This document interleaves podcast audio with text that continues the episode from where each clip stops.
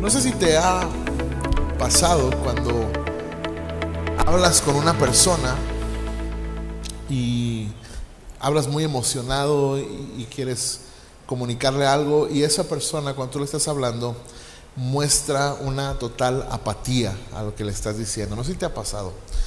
Tú le quieres hablar de lo bueno de algo o de alguien y parece que él ya tiene preparada una lista de defectos y cosas negativas preparados bajo la manga acerca de lo que le vas a hablar, ¿verdad? Ahora bien, eh, no sé si te ha pasado también que quieres predicarle el Evangelio a alguien y parece que de antemano él ya decidió que su respuesta ante la predicación del Evangelio va a ser una lista de defectos de la iglesia, ¿no? ¿Te ha pasado?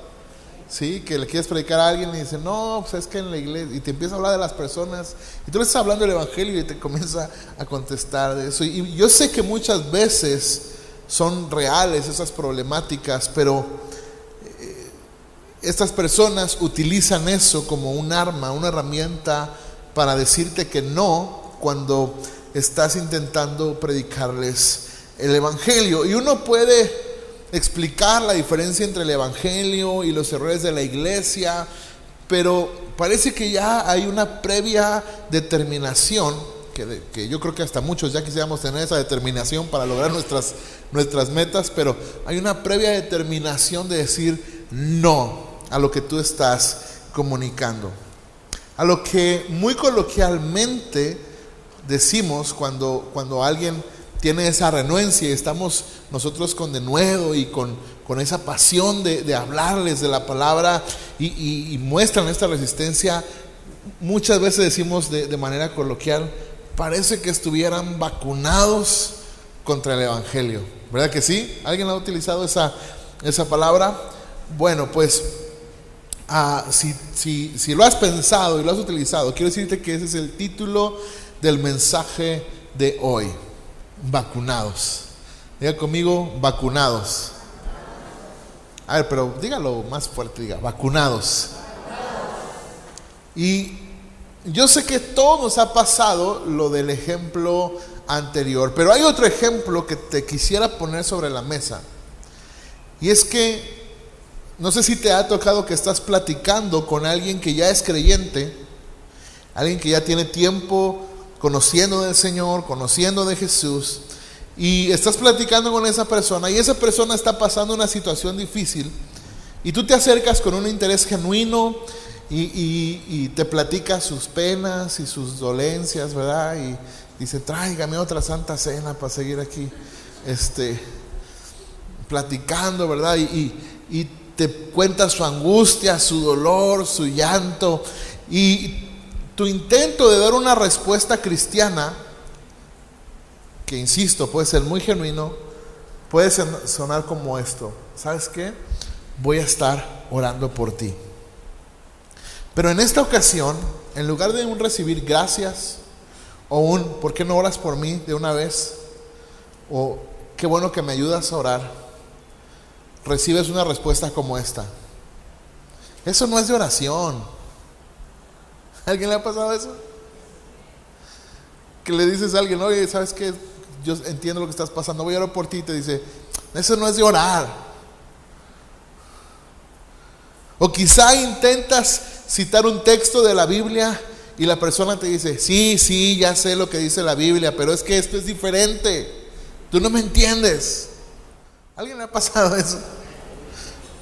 O el último ejemplo, tú le dices, ¿por qué no, por qué no vas a la iglesia? ¿Por qué no te acercas al equipo pastoral y pides consejo? Y la respuesta es, ¿para qué voy si ya sé lo que me van a decir? Quiero interpretar que su risa quiere decir que sí es cierto, ¿va? Entonces tenemos, y, esto me impacta, es decir, wow, tenemos cristianos, creyentes, vacunados contra la sencillez y la practicidad del Evangelio y la belleza que esto implica. Ahora bien, así como la semana pasada hice mi tarea en las estadísticas, esta vez también hice mi tarea porque quise entender por qué la gente utiliza esa frase de están vacunados contra el Evangelio. Y, y dije, ¿cómo funcionan las vacunas? Y, entonces le voy a dar una definición que está en el diccionario. Va a sonar muy técnico, ¿ok? Pero quiero que lo entienda porque es algo que me va a servir en los próximos minutos. Dice, las vacunas son aquellas preparaciones producidas con toxoides, bacterias, virus atenuados, muertos o realizados por ingeniería genética que se administran a las personas para generar, generar inmunidad activa y duradera contra una enfermedad estimulando la producción de defensas. Ahora, cuando se administra una vacuna, es decir, cuando te la ponen, el sistema inmunológico reconoce el antígeno, interpreta que se trata de una, de, una enfermedad y produce anticuerpos o defensas.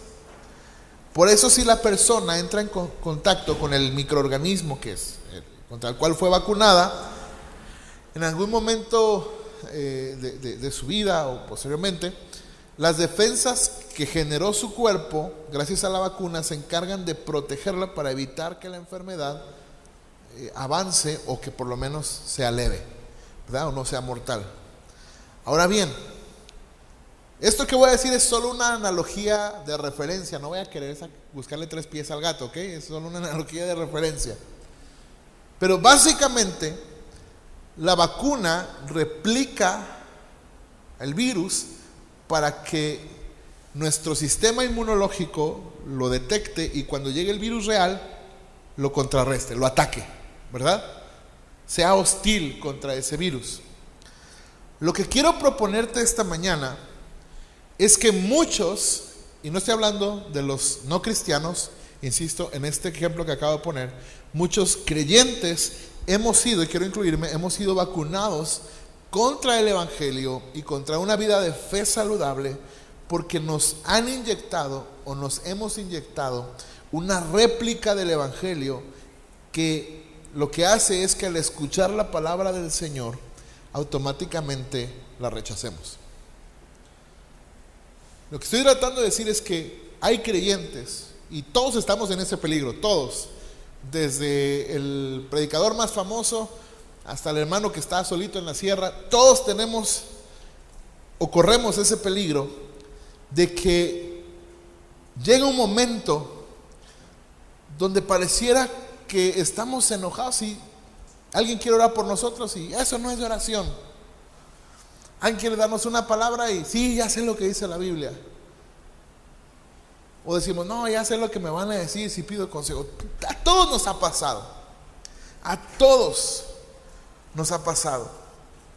Y, lo que pasa es que muchas veces somos expuestos a un evangelio que no es el verdadero evangelio. Y no quiero decir, no quiero hablar como, como se escucha hoy en día en los videos de YouTube, ¿no? De, ah, falsos maestros.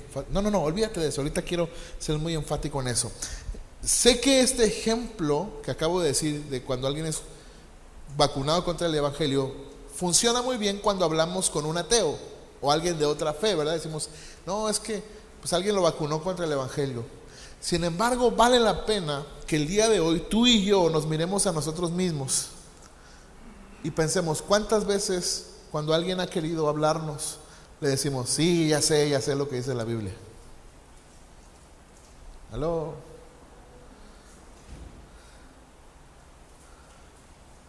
Y, y tengo una teoría que lo seguimos haciendo porque hasta ahora nadie se ha atrevido a decirnos, o nadie se ha atrevido a enfrentarnos y decirnos, entonces ya sabes por qué no lo haces, ¿verdad?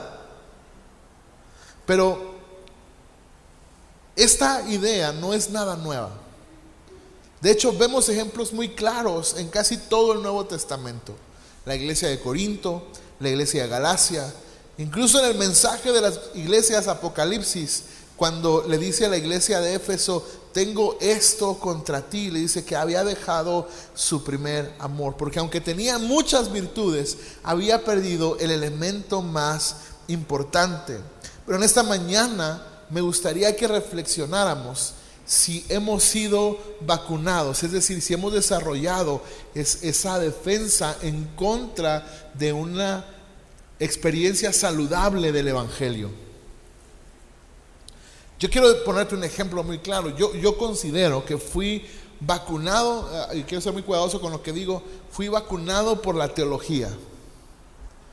Y no digo que la teología sea mala, a mí me encantaría que todos tuviéramos la bendición de estudiar teología, es algo bellísimo.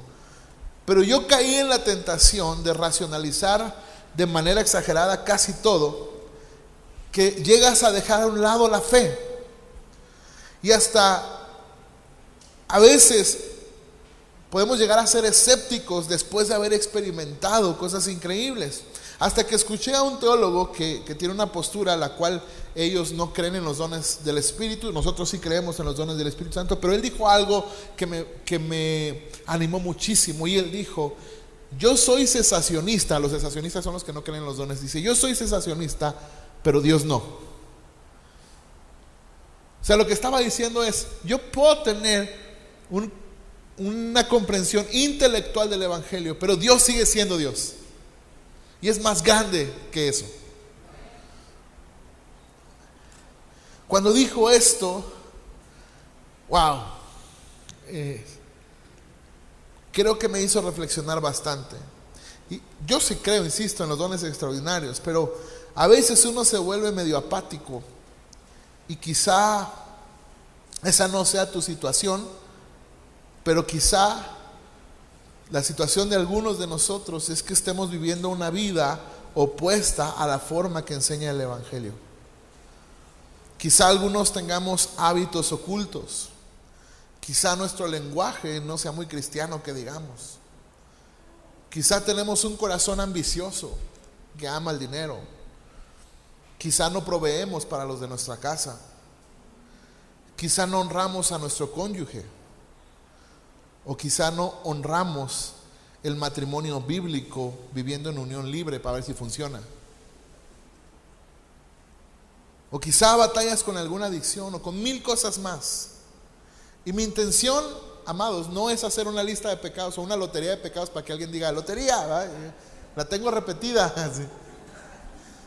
Esa no es mi intención. Pero Creo que después de vivir un evangelio sin profundidad, terminamos vacunados y cuando alguien nos dice algo al respecto, de entrada lo rechazamos. Es más, probablemente alguien ya se haya sentido molesto aquí por lo que acabo de mencionar. Quizá alguien está pensando, bueno, pero es que mi situación es diferente y está tratando de justificar. E-, eso, eso es muy seguro. Aunque no diga amén, es amén. Pero le he pedido al Señor, de verdad esa ha sido mi oración, al, hacer este mensaje, que me permita decir esto con mucho amor. Porque yo estoy seguro que Dios quiere que tengamos plenitud de vida. Yo no sé si usted conoce el término shalom, ¿verdad? como saludan los judíos. Y, y esa palabra shalom se traduce como paz y, es uno de los nombres del, Señor, ¿verdad? Yahweh Shalom o Jehová Shalom. Pero, pero no, no es paz solamente, sino significa plenitud. No es como que tengas todo en plenitud. Esa es la idea de Shalom.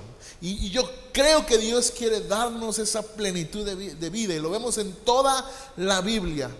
Pero esa plenitud no es la plenitud que el mundo enseña.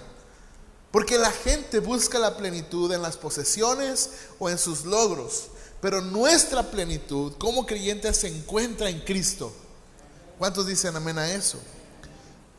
Puedes tener o no tener, lograr o no lograr según los parámetros de este mundo, pero si tienes a Jesús, puedes ser pleno. Ahora, el pecado, mis amados hermanos, el pecado es lo que nos aleja de esa plenitud de vida que Dios quiere darnos. Pero la cosa es que terminamos cediendo terreno ante esas cosas o conductas pecaminosas porque rechazamos cual vacuna el Evangelio de Jesucristo. Rechazamos la palabra que viene de Dios porque hemos desarrollado un, un anticuerpo espiritual que dice, no, no, no, eso no es para mí. Vienes a la iglesia, escuchas una palabra, una predicación y dices, ay, sí, qué bueno, qué malo que no vino la, hermana fulanita, porque esa palabra era para ella. Terminamos rechazando el mensaje que Dios tiene para nosotros. Y, no quiero decir, insisto, no quiero decir que es porque nos han predicado un falso evangelio, porque hoy estamos llenos de eso en YouTube, en las redes sociales, y, pastores, ya no olvídate de eso, no quiero tirarle a nadie. Estoy hablando de que muchas veces no profundizamos en el evangelio de Cristo, en la fe y en la vida cristiana, y se desarrollan esos anticuerpos que rechazan el verdadero evangelio. Necesitamos asirnos de Cristo. Porque alejados de Él, dice la Biblia, nada podemos hacer. Entonces lo que te estoy proponiendo esta mañana es que hay muchos creyentes que están vacunados y rechazan naturalmente las palabras que vienen de Dios porque no han profundizado en su relación con Dios a través de Jesucristo mediante el Evangelio. Llevan un Evangelio superficial. Hoy está de moda decir que los del Evangelio light, no, esa, esa palabra quitémoslo de nuestro vocabulario, superficial. Superficial, por encimita. Ahora vamos a ver qué dice la Biblia. Quizá el día de hoy esto no sea una prédica como tal, sino más bien una disertación donde quiero exponerte lo que Dios ponía en mi corazón. no estoy diciendo que Dios no nos hable, Dios nos habla, amén. Como una vez le dije a alguien, oye, ese predicador no predica, o sea, ese predicador famoso lo que hace no son prédicas, y se enojó, dice. Y dijo, pero Dios me habla. Le dije, pues a mí también, o sea, está chido lo que dice, pero estructuralmente no es una prédica, pues. O sea, homiléticamente no es una prédica, pero está chido el mensaje. A mí Dios me habla también a través de lo que Él dice. E, eso es lo que me refiero, que este más bien es un, mensaje que quiero compartirte, que a mí me gusta hacer como una mezcla de, la predicación expositiva y temática, pero, pero hoy quiero abrirte mi corazón y lo que creo Dios puso en mi corazón para comunicarte en esta mañana. Amén. Gálatas capítulo 1, verso 6 dice en la nueva traducción viviente, estoy horrorizado de que ustedes estén apartándose tan pronto de Dios, quien los llamó a sí mismo por medio de la amorosa misericordia de Cristo. Están siguiendo qué? Un evangelio diferente que aparenta ser la buena noticia. Ahora, ¿qué pasaba con los Gálatas? Fíjate bien. La iglesia que estaba en Galacia había proliferado los judaizantes, habían proliferado los judaizantes. Ellos comenzaron a hacerle caso a estas personas que les decían que tenían que seguir todos los rituales de la ley judía, principalmente el de la circuncisión. De hecho, así les decían, ¿verdad? A los judaizantes, los de la circuncisión. Porque recuerda que para los judíos la señal del pacto de que eran el pueblo de Dios es que todo varón nacido en la casa de Israel tenía que ser circuncidado al octavo día, ¿verdad? Entonces, si alguien se quería hacer judío decía, no, pues si quieres ser del pueblo de Dios, pues bisturí, carnal. Ah, sí. Tiene que ser así. Entonces, estos cuates comenzaron a decir que tenían que cumplir todos los aspectos de la ley ceremonial, incluso abstenerse de ciertos alimentos, etcétera, etcétera. Para esto, para esto, Pablo ya había tenido una reunión con Santiago, ¿verdad? Y Santiago le dijo, no, miren, no, no pasa nada, solo absténganse de estas cosas y sigan adelante los gentiles. Pero llegan estos cuates y comienzan a predicarles un evangelio que se basa en seguir las instrucciones de la ley de Moisés. Y Pablo le llama a esto un evangelio diferente. Ya conmigo un evangelio diferente. Aunque posteriormente dice, bueno, en realidad no es otro evangelio, sino que hay personas que lo distorsionan. Bueno, en realidad sí termina siendo diferente, ¿verdad? Porque lo distorsionaron. Así que quiero proponerte esta mañana que lo que nos vacuna contra el el verdadero evangelio es un evangelio diferente. Cuando escuchamos el evangelio que no es de Cristo, termina haciéndonos insensibles al verdadero evangelio. Y terminamos haciendo una versión diferente y comenzamos a vivir una vida opuesta a la que Dios quiere darnos. Ahora, la pregunta es, ¿cómo es un evangelio diferente? Entonces voy a, voy a, usar este ejercicio donde te voy a decir qué dice la Biblia, qué es el evangelio y su antónimo sería un evangelio diferente. ¿Estás listo? Romanos 1.16 dice, porque no me avergüenzo del evangelio, pues es el poder de Dios para salvación de todo el que cree, del judío primeramente y también del griego. Entonces, un evangelio diferente, número uno, es un evangelio sin poder. Es decir, cuando solo es una filosofía y no produce un cambio de naturaleza, un cambio de vida. Yo conozco gente que conoce la, es más, conozco ateos que conocen la Biblia mejor que los cristianos. ¿Verdad que sí? Y le ponen un baile, ¿verdad? Algunos cristianos dicen, no, aquí dice esto y esto y le ponen un baile. Pero ¿de qué sirve conocer de esa manera la escritura si no hay poder? No funciona, no sirve. Un evangelio diferente es un evangelio sin poder. Pablo decía, yo no me avergüenzo del evangelio porque el evangelio es poder de Dios. Un evangelio que no transforma el corazón de las personas no es el verdadero evangelio. Te lo pongo así, mira, te lo pongo así de fácil. No transforma el corazón, solo lo cambia por afuera. Entonces me aprendo una nueva filosofía, vivo conforme a esa filosofía, pero como no me ha transformado, entonces cuando alguien viene a hablarme de algo que realmente va a transformar mi corazón, yo lo rechazo. Número dos, un evangelio sin salvación. ¿Por qué es poder de Dios para salvación? Un evangelio diferente es un evangelio que no tiene, que no implica salvación. ¿Sabes que hay muchas personas que son empáticas con el mensaje cristiano, pero no han sido salvas? Ahora, ¿qué implica la salvación? Creer en Jesús. Depositar tu confianza plena en Jesús. 1 Corintios 9:23 dice, todo esto lo hago por causa del Evangelio, para participar de sus frutos. O sea, aquí Pablo nos está diciendo que el Evangelio produce frutos. Por lo tanto, un Evangelio diferente es un Evangelio sin frutos. Si yo tengo dos, tres, cuatro años y no estoy avanzando nada, probablemente he escuchado un evangelio diferente. Ahora, no quiere decir, porque lamentablemente estamos acostumbrados a esos testimonios donde decían, viene el hermano fulanito que era de los Zetas, ¿verdad? Entonces llegaba en, no, yo era bien manchado y yo comí carne humana y, y maté a quién sabe cuántos y pero Dios vino y se me quitó todo y dejé las drogas y dejé el alcohol y de un día para otro fui transformado y ya, ahora soy completamente nuevo. Y estamos acostumbrados a escuchar ese tipo de testimonios y, se escuchan muy bonitos, pero son, son realmente, como dicen los gringos, son el garbanzo de a libra, ¿verdad? Porque la verdad es que todos, absolutamente todos aquí seguimos batallando con un montón de cosas todos los días.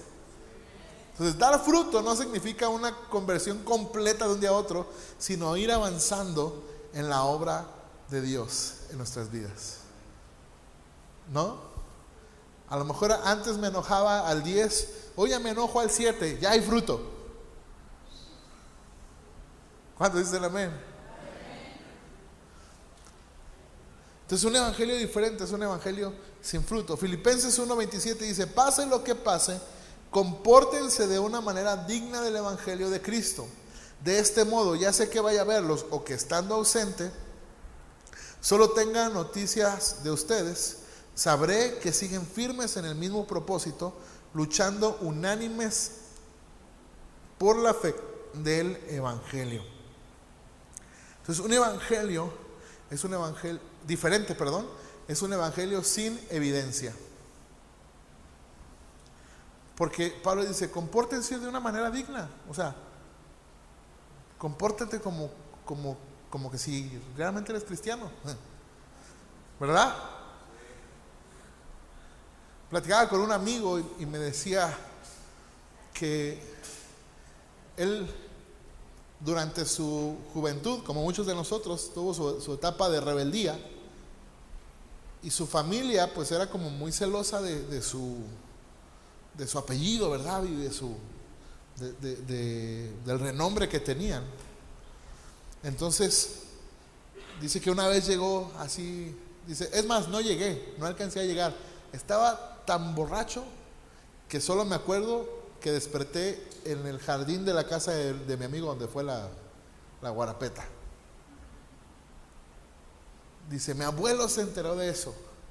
Dice, no me regañó, pero me dijo unas palabras que me cambiaron la vida. Y me dijo, compórtate como lo que eres. Ahora, si lo trasladamos al Evangelio, cuando dice Pablo, compórtense de una manera digna del Evangelio, es que sus obras, sus actos evidencien quiénes son. El gran problema de la religiosidad es que quiere cambiar lo que hacemos. El Evangelio cambia quiénes somos. ¿Verdad? Porque si no solamente vamos a ser actores o actrices. De hecho, la etimología de la palabra hipócrita es eso, alguien que actúa. Entonces, un evangelio sin evidencia que no demuestra que hemos sido transformados va a terminar vacunándonos contra el verdadero evangelio. Ahora, todo eso que te acabo de decir, un evangelio sin poder, sin salvación, sin frutos, sin evidencia, esto es lo que muchas, muchas veces nos tiene vacunados contra el Evangelio. La pregunta es, y donde quiero entrar a la parte fuerte del mensaje, es, ¿cuál es la antivacuna? Porque te voy a decir algo. Muchos vivimos un Evangelio, se va a escuchar fea la palabra, pero de verdad se la quiero decir con mucho amor. Y ahorita le voy a explicar qué significa. Pero vivimos un Evangelio mediocre. Y no es no es un insulto, porque a veces utilizamos esa palabra como un insulto. No, no, sino que lo vivimos a medias, ¿no? Lo, dejamos a medias. Eso es la mediocridad. Cuando todo lo dejamos a la mitad, ¿no? Y, y pasa porque no rendimos toda nuestra vida a Jesús. Jesús vino a darnos vida y vida en abundancia. Jesús quiere que vivamos plenamente. No por lo que tenemos, ¿verdad? No por nuestros títulos o nuestros logros. No por nuestras opiniones. No, no. Jesús vino a darnos vida y vida en abundancia por su obra en la cruz que hoy celebramos. Y Él quiere que tengamos plenitud de vida, esa plenitud que se encuentra solamente en Él. ¿Aló? Mira, ¿cuántas personas? Estoy hablando a creyentes, quizás tú vengas por primera, segunda vez, te estoy vacunando contra la vacuna, ¿ok? Pero ¿cuántas veces pasa el tiempo y la gente de todo se queja? De la iglesia, ¿verdad que sí? Ya lo vacunaron. Ve los defectos de todos, vacunado. Es que no hacen las cosas como yo quiero. Vacunado. ¿Aló? Y terminan frustrados sin disfrutar lo que Dios ha hecho. Hermano, Dios ha hecho tantas cosas. Deberíamos vivir, los, los cristianos son las personas que deberíamos vivir más agradecidas día con día. De verdad. Yo estoy tan agradecido por poder estar aquí adorando a Jesús. Pero cuando nos vacunan, dicen, no, otra vez a la iglesia. Te peleas con tu esposa y dices, no, y todavía vas a ir a la iglesia, vacunado. Aló.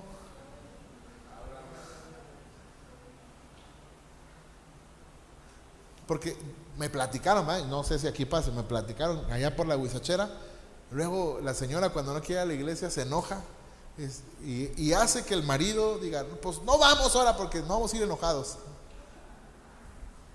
Aquí no pasa.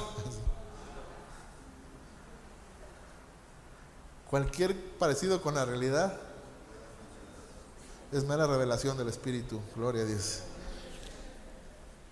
Pero es muy común, no, no, me reveló nada el Espíritu Santo, es muy común, pasa en todas las familias, ¿no? ¿Sabes lo que pasa siempre? Y estamos vacunados, ¿por qué? Porque vivimos el Evangelio así ligerito, sin poder, sin salvación, sin frutos. Y terminamos bien amargados. En vez de estar felices con cara de limón, bien amargochis. Todo nos parece mal. Todos nos quejamos. Todo es algo que nos causa molestia. Y, esa no es la vida que Dios tiene para nosotros. Ahora, tampoco estoy hablando de un positivismo barato donde vaya siempre, ay, gloria a Dios, estoy tan feliz porque Cristo me salvó. No, te va, va a haber dolor en este mundo. Jesús dijo, en este mundo tendrán aflicción, va a haber pruebas, va a haber dificultades. Pero cuando tienes a Jesús, puedes comprender versículos como, hermanos, les pido que se regocijen cuando tengan pruebas. Porque la prueba de vuestra fe produce paciencia. ¿Verdad? Entonces, podemos entender que la vida en Cristo no es una vida color de rosa, sin embargo, sí es una vida de plenitud, de satisfacción. Mira, te lo voy a poner así de fácil. ¿Alguien alguna vez ha comido así mucho, mucho, mucho, mucho que dice, ya no me cabe otra cosa? ¿Sí? ¿Sí? Ayer nos dieron un pozole que hijo de su madre. Yo nunca había comido un pozole con tanta carne, creo. Bueno, más que en la casa porque tú te pones la carne, ¿verdad? No, de verdad, íbamos, Leo y yo fuimos a, Ciudad Guzmán, estamos trabajando y nos, nos, dieron un pozole así, pero señor pozole. Veníamos de regreso y le digo, ¿quieres algo? No, no, ya. Ya no puedo. ¿Sabes por qué a veces andamos buscando otras cosas, las opiniones de otras personas, incluso queriendo sentirnos mejor que otros? Porque no estamos llenos de Jesús. Si estuviéramos satisfechos en Él, no andaríamos buscando otra cosa. Esa es la antivacuna. Ahora quiero mostrártelo en la escritura. Y el apóstol Pedro nos lo enseña. El apóstol Pedro en su primera epístola, ¿sí sabe qué es la epístola? Va? Son las esposas de los apóstoles. El apóstol Pedro en su primera epístola, capítulo 1, verso 13 al 19, dice, así que piensen con claridad y ejerciten el control propio. Pongan su esperanza en la salvación inmerecida que recibirán cuando Jesucristo sea revelado al mundo. Por lo tanto, vivan como qué? Hijos obedientes. No vuelvan atrás a su vieja manera de vivir, con el fin de satisfacer sus propios deseos. Antes lo hacían por ignorancia, pero ahora sean santos en qué? En todo lo que hagan. Tal como Dios, quien los eligió, es santo. Pues las escrituras dicen, sean santos porque yo soy santo. Recuerden que el Padre Celestial, a quien ustedes oran, no tiene favoritos. Él los juzgará o los recompensará según lo que hagan. Así que tienen que vivir con un reverente temor de Él mientras sean extranjeros en esta tierra.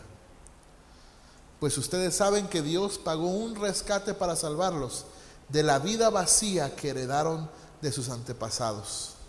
Y el rescate que Él pagó no consistió simplemente en oro o plata, sino que fue la preciosa sangre de Cristo, el Cordero de Dios que no tiene pecado ni mancha. Wow. Qué hermoso pasaje. Ahora, quiero decirte algo, porque dice ahí que los, los sacó de su vana manera de vivir, ¿verdad que sí? Ahora, tú puedes pensar, no, pues estos eran bien gachos, eran bien borrachos todos y, y pues eran así como que lo peorcito, ladrones, rateros, asesinos, como dijo el presidente, puerco, cochino, marranos, así, que eran lo peor de lo peor. Y no, Cuando tú ves a quién se dirige la carta, la epístola o la primera epístola de Pedro, se dirige a comunidades judías. Y les habla a los israelitas. Dice, ustedes son el pueblo escogido de Dios. O sea, les habla como judíos. Dios los, eligió. Pero ahora en Cristo son elegidos para ser el, pueblo santo de Dios. Es decir, los creyentes, el, el cuerpo de Cristo. Entonces está hablando a judíos que creían en Dios. Y les dice, ustedes, Dios los sacó de su vana manera de vivir. ¡Wow! Déjame ponerlo de esta manera. Pedro, perdón, es que Pablo y Pedro eran hermanos, por eso luego se me... Pero Pedro le está predicando a los vacunados, que creían en Dios, pero no aceptaban el mensaje del Evangelio. ¿Sí, ¿Sí, me explico? Entonces, Pedro les está diciendo a estas personas, Miren, ustedes tienen que salir de esa manera que Dios ya lo sacó. Y la recomendación es esta, y esta es la antivacuna. Número uno, piensa con claridad. Ya conmigo, piensa con claridad. Fíjate que a muchos se nos olvida el mandamiento, porque dice, amarás al Señor tu Dios con todo tu corazón, con toda tu alma y con toda tu mente. Nuestros pensamientos, nuestra mente juega un papel importante. Por eso Romanos 12 dice que debemos renovarnos. O bueno, ser transformados mediante la renovación de qué? De nuestra mente. Ahora, esto no es así como, como se usaba antes, ¿verdad? Que decían, ponte un disco que diga este, en inglés para que aprendas a hablar inglés en la noche. No, no, no. O que decías, no, si pones a la Gloria Trevi al revés, dice, debes obedecer, debes obedecer. Y cuando te levantas en la mañana, quieres obedecer. No, así no funciona. No se trata de una reprogramación mental. Se trata de la obra renovadora del Espíritu Santo que nos alinea nuestra manera de pensar con la mente de Cristo. Entonces, pensar con claridad hace alusión a tener la mente de Cristo.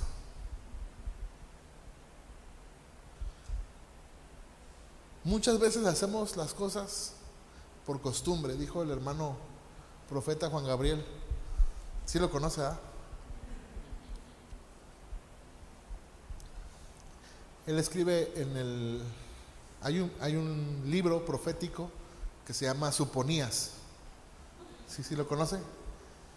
el libro del profeta Suponías. Bueno, ahí escribe el profeta Juan Gabriel. Dice, no cabe duda que es verdad que la costumbre es más fuerte que el amor. Eso dijo él, no lo digo yo. Pero ¿verdad que a veces hacemos las cosas ya automáticamente? Sin pensarlas. Iglesia, yo quiero animarte que en tu vida diaria, en tu relación con tu pareja, con tu cónyuge, eh, con tus hijos, seas intencional y pienses con claridad, que funcione más rápido tu cerebro que tu boca. Porque vemos quiénes, yo soy el primero, me funciona más, más rápido la boca. Y a veces digo, lo dije o lo pensé. ¿Alguien le sucede? Sí. Entonces, la invitación es a que pensemos con claridad en todos los aspectos de la vida, en la familia, en la iglesia, en el trabajo, en todos los aspectos de tu vida, pienses con claridad antes de actuar o antes de decir las cosas, si lo que vas a realizar está acorde al Evangelio que predicamos. Número dos, dominio propio.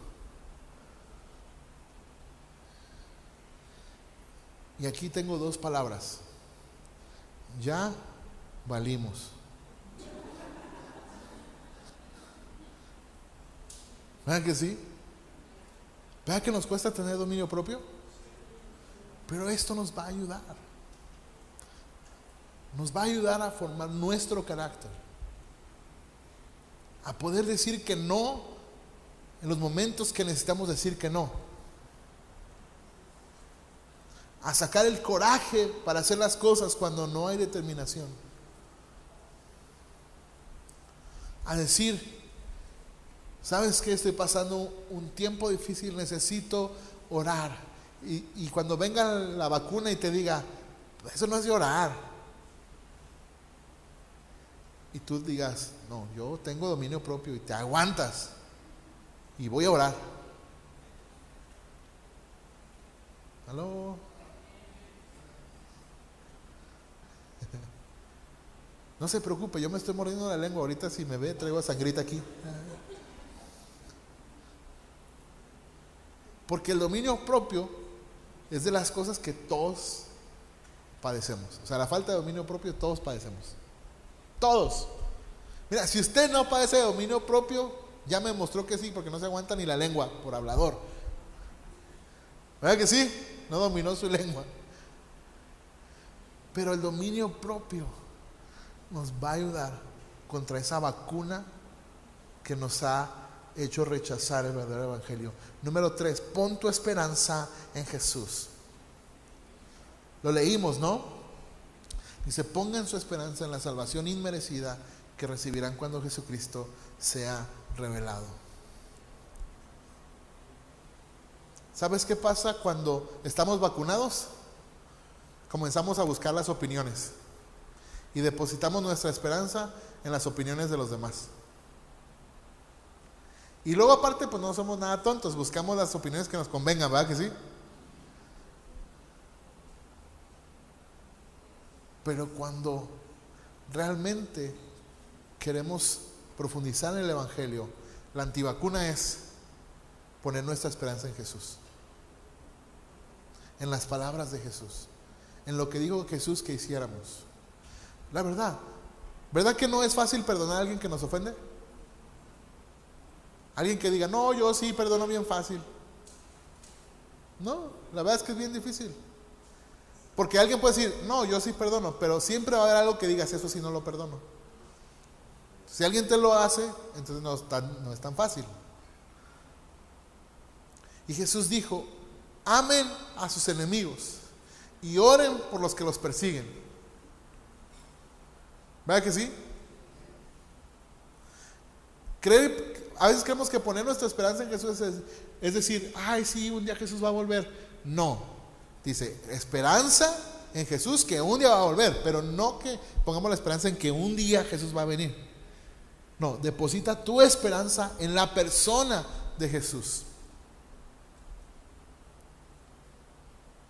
Y cuando yo pongo mi esperanza en Jesús y hago lo que Él me dice, que ahorita vamos a, ver acerca de, de, un punto de la obediencia muy interesante, pero cuando hago lo que Él me dice, estoy esperando que el resultado se dé conforme a las palabras de Jesús. ¿Sabes cómo soy transformado cuando perdono a quienes me ofenden?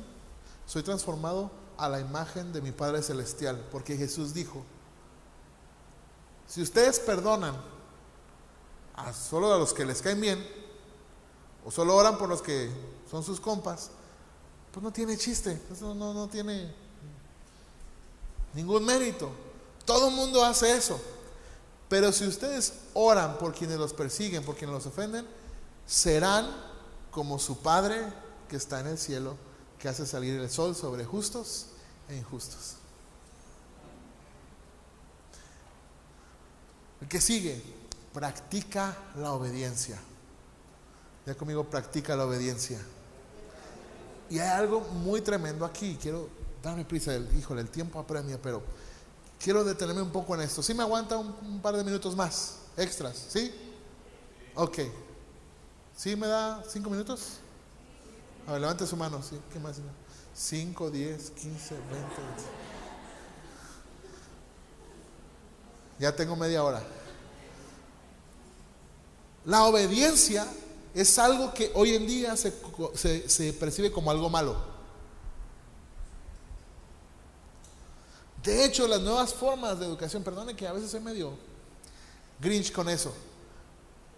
Pero, por ejemplo, dicen, no, es que tú no tienes que enseñar a tus hijos a que obedezcan porque, porque hay que obedecer. Y la Biblia dice, pues enséñalos a obedecer. Entonces,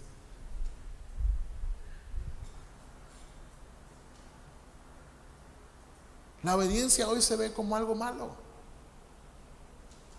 Y en la Biblia la obediencia es una virtud. Y dice ahí, ustedes deben vivir como hijos obedientes. Ahora te voy a decir por qué. Porque la obediencia implica fe. ¿Aló? Mira, yo te voy a agarrar a alguien de barquito. ¿Quién se deja? No, no se crean. El Romans, aquí está, lo tengo enfrente. Romans, si yo te dijera, no, no tienes que hacerlo, ¿ok? Porque no te vayas a parar ni nada. Pero si yo te dijera, Romans, tráeme una botella de agua. Probablemente tu primera reacción es, está predicando, necesita agua, ah, pues ahora le voy y se lo traigo. Si yo cambio el contexto, ¿verdad? Y estamos en una sala y le dijera, Romans, tráeme un agua, ¿no? Probablemente dijera, pues que se pare él. No estoy diciendo que así sea, pero puede ser. Estamos cambiando el contexto de la situación. ¿No? Ahora, es la misma instrucción, el contexto es diferente y cambia la apreciación de la persona. Eso pasa con Dios. Decimos, Señor, te obedezco mientras pasa esto, pero si pasa esto otro, ah, puede ser que no te obedezca. Pero, mira, yo, soy de la idea que Dios no nos debe nada. esa es mi percepción. Dios no nos debe nada. Nada. Yo le debo todo a Dios. Pero Dios es tan bueno que a veces cuando Él me manda a obedecer algo, Él ya tiene una bendición preparada para mí, para cuando obedezca. Entonces, imagínate que en este ejemplo que te acabo de decir, yo aquí tengo, dime una cantidad que se te haga chida de varo. ¿Eh? Sí, no traigo nada, pero tú imagina que sí la tengo. que traigo 12 mil varos aquí, ¿no? Entonces yo ya lo tengo listo. Y digo, Romans, tráeme una agüita, ¿no? ¿O qué? Nadie vaya a traerme un agua ahorita, no traigo 12 mil varos aquí, ¿ok? Él puede decir si obedece o no. Y muchas veces nos estamos perdiendo una bendición más grande, más maravillosa que 12 mil pesos o un millón de pesos o la cantidad que quieras, más que el oro y la plata, una bendición más hermosa que a veces es paz o seguridad o la reconciliación en tu familia. Dios tiene cosas tan maravillosas cuando le obedecemos, no porque nos deba algo, porque Él es bueno. Y Él ya lo tiene, voy a poner esa analogía, ya lo tiene en su bolsa, ya está listo. Lo único que hay que hacer es obedecer. Porque hemos dejado de ver a Dios como papá. Y dice la Biblia que los padres malos también dan cosas buenas a los hijos. ¿Verdad que sí? Dice, si ustedes siendo malos dan cosas buenas, ahora imagínense Dios. ¿Sí o no dijo Jesús eso? Entonces nosotros tenemos un Dios tan bueno que a pesar de que no nos debe nada, cuando Él nos manda a hacer algo, es porque Él ya tiene una bendición preparada para nosotros. Quizá es la formación de nuestro carácter, quizás es la reconciliación con tu pareja, quizá es la reconciliación con tus hijos, no sé qué puede hacer, pero Él ya tiene algo preparado. No sé si te ha pasado que te has tardado en obedecer. Y cuando obedeces, Dios hace algo y dices, ¿para qué me tardaba? De haber sabido desde cuándo lo hago. ¿A ¿Alguien le ha pasado eso? A mí me ha pasado muchas veces. Dice un, dicho en inglés, dicen los gringos, lo voy a decir en español porque yo no hablo inglés, pero dicen los gringos que tardarse en obedecer también es desobedecer.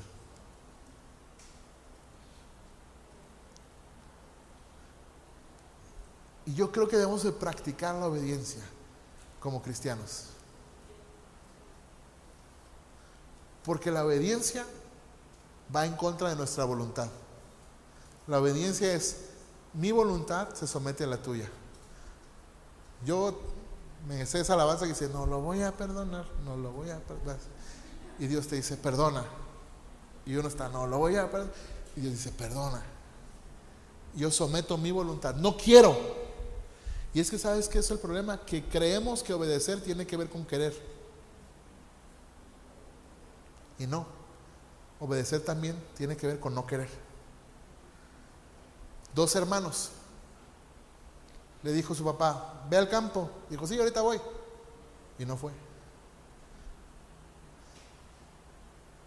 Y luego otro hermano dijo, ve, dice, no, ¿para qué? Yo no quiero ir. Y luego el último dijo, no, no, pues mejor sí boda. Y sí fue. Y Jesús pregunta, ¿quién de los dos obedeció? Nosotros lamentablemente creemos que obedecer tiene que ver con querer. No, tú obedeces aunque no quieras. Aló. Somete tu voluntad a la de Cristo aunque no quieras. Y, e, cierro con esto. Implica fe, o sea, este punto, porque todavía faltan otros 20. Implica fe. Sí, cierto, no me ve así. Implica fe porque el resultado de mi obediencia no depende de mi obediencia en sí, sino de la obra de Cristo a través de mi obediencia. Entonces yo voy a hacer lo que Dios me dice, porque el resultado depende de Dios, no de mí. Y eso me va a ayudar contra la vacuna. Esa vacuna que me hace hacer solo lo que quiero cuando me da ganas y hacer todo a medias. Últimas dos. Pedro dice, no vuelvas atrás. Mira, dijo el hermano José José, ya lo pasado. ¿Verdad que sí dijo así? Ya lo pasado, pasado. No vuelvas atrás. Y aquí quiero decirte algo, donde es importante, porque muchos a lo mejor dicen, bueno, es que yo me siento señalado, juzgado por lo que están diciendo. No. Lo que estoy diciendo es que hoy Jesús te está dando una oportunidad de seguir adelante. Así que no, no mires atrás. ¿La regamos? Todos la regamos. Es más, probablemente ayer o hace rato antes de venir aquí la regamos, ¿sí o no? Pero ahorita tenemos la oportunidad de seguir adelante y no mirar atrás. Había una canción que, decía cuando andamos en el rock and roll, que la, la frase final de esta canción decía, y aunque me cueste la vida, no voy a mirar atrás. Y es que sí cuesta. Mire, le voy a decir esto, es una interpretación personal. No, no mire para atrás porque se sala. Ya, vio a la esposa del Lot, ¿va? Se hizo estatua de sal. No mires atrás. No vuelvas a tu antigua manera de vivir. Dios tiene algo bueno para ti. Una vida de libertad. Mira, el, Evangelio no te ofrece que te vaya bien en tu trabajo, que, que todo sea de color de rosa. No, probablemente incluso vas a tener más problemas. Pero te ofrece algo que nadie te puede ofrecer. Que Cristo, el Rey de Reyes y Señor de Señores, habite en tu corazón. Y teniéndolo a Él lo tienes todo. Y vas a tener plenitud. Y aunque pases por el valle de sombra de muerte, no vas a tener mal alguno, porque Él está contigo. Así que no vuelvas atrás, no vale la pena. Sigue adelante con Cristo. Y por último, sean santos. Y aquí dice, no, pues no se puede. Sí se puede. De hecho, yo soy de la idea de que la santidad no duele, se disfruta. Porque la santidad no se trata de la ausencia de pecado. La santidad se trata de ser como Jesús.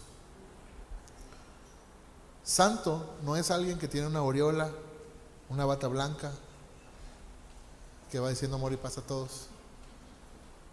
Como la película, ¿alguien ha visto las películas de Jesús viejitas? Dice, yo tengo un manjar que vosotros no conocéis.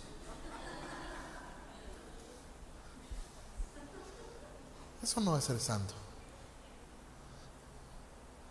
Ser santo no es ser un pastor que tenga un séquito atrás para que nadie toque a su, al gran ungido del Señor. Santo es Jesús. Santo es Jesús. Que anduvo en la tierra mostrando el carácter de Dios, el carácter de su Padre, en un mundo totalmente hostil. Amigo de pecadores. Le llamaban glotón y borracho, pero seguía siendo santo. Si él no hubiese sido santo, tú y yo hoy no estuviéramos aquí.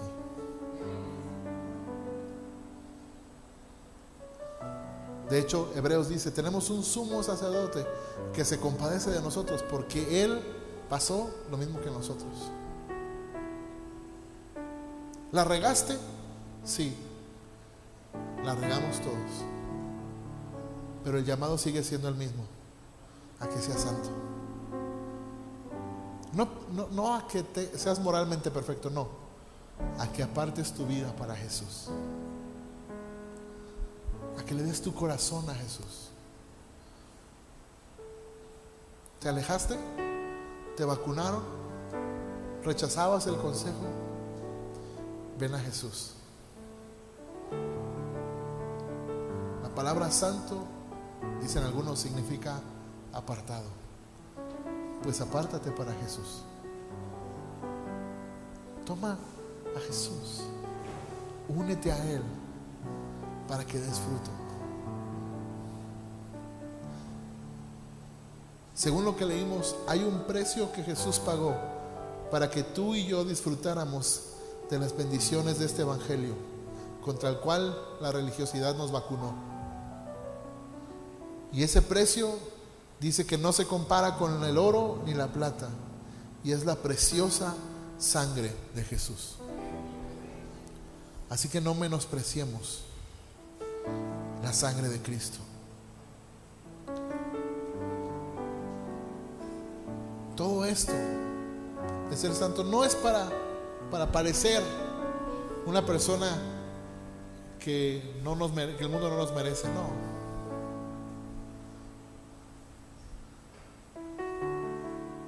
En que seamos más como Jesús. ¿Cuál es la motivación? Dios mismo. Sean santos porque yo soy santo. Amados, yo sueño con una iglesia que vivamos en santidad, pero una santidad bíblica. No la iglesia que no va a fiestas porque se contamina. No, una iglesia santa que va a las comidas de nuestros familiares y es luz y es sal. Porque estamos apartados para Cristo. No una iglesia tímida, temerosa, escondida, no. Una iglesia agresiva contra el pecado. ¿Sabes cuál es la manera más increíble de ser agresivo contra el pecado? Siendo compasivo con el pecador. Lo voy a decir otra vez porque me salió bien chida y hasta la voy a titular. ¿Sabes cuál es la manera más increíble de ser agresivo contra el pecado? Siendo compasivo con el pecador. Jesús se encuentra con la adúltera, le iban a apedrear. Y Jesús dijo, ni yo te condeno, vete y no peques más. Una frase que cambió la vida de una mujer. Y que esa frase, al leerla, ha cambiado la vida de miles y millones de personas en la historia del cristianismo. Porque todos nos identificamos con esa mujer. Señalados, apuntados al borde de la muerte por la religiosidad de otros y vemos a un Jesús diciendo, yo no te condeno. Como dijo alguien alguna vez, así que el único que podía condenarme decidió perdonarme. Ese es mi Jesús precioso. Ser santos es ser como Él. Porque llegar a la estatura del varón perfecto es llegar a ser como Cristo. Ser santos es llegar a ser como Él. No es santo, no es más santo el que no peca, es más santo el que actúa como Jesús.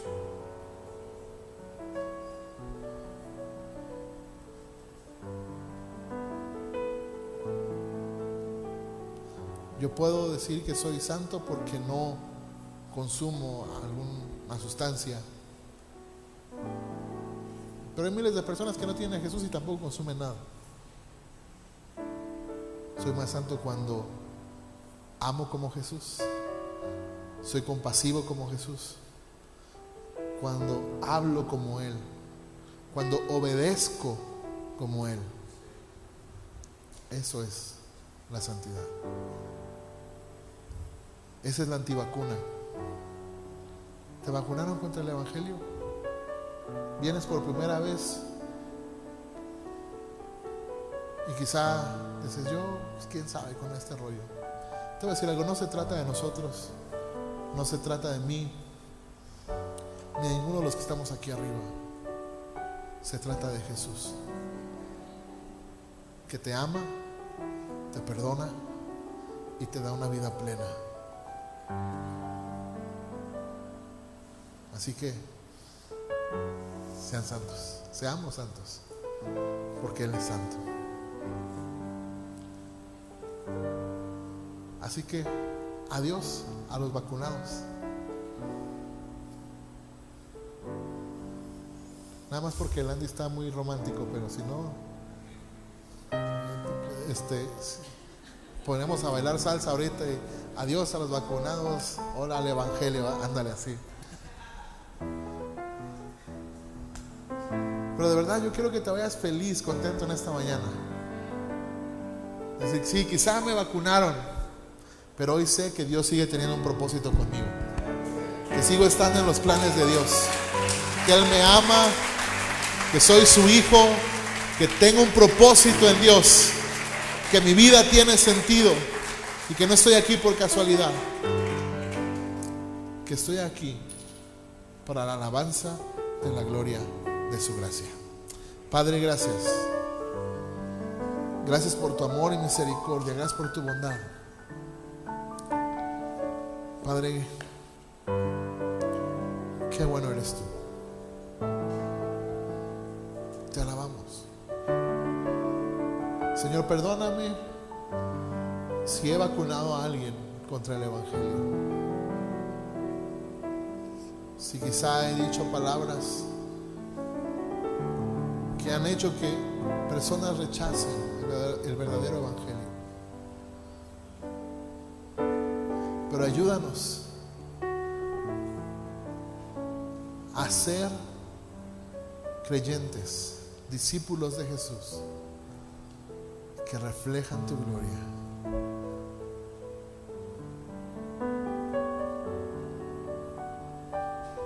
Y que inspiran a otros a depositar su esperanza completamente en Cristo. Gracias, Señor. Gracias.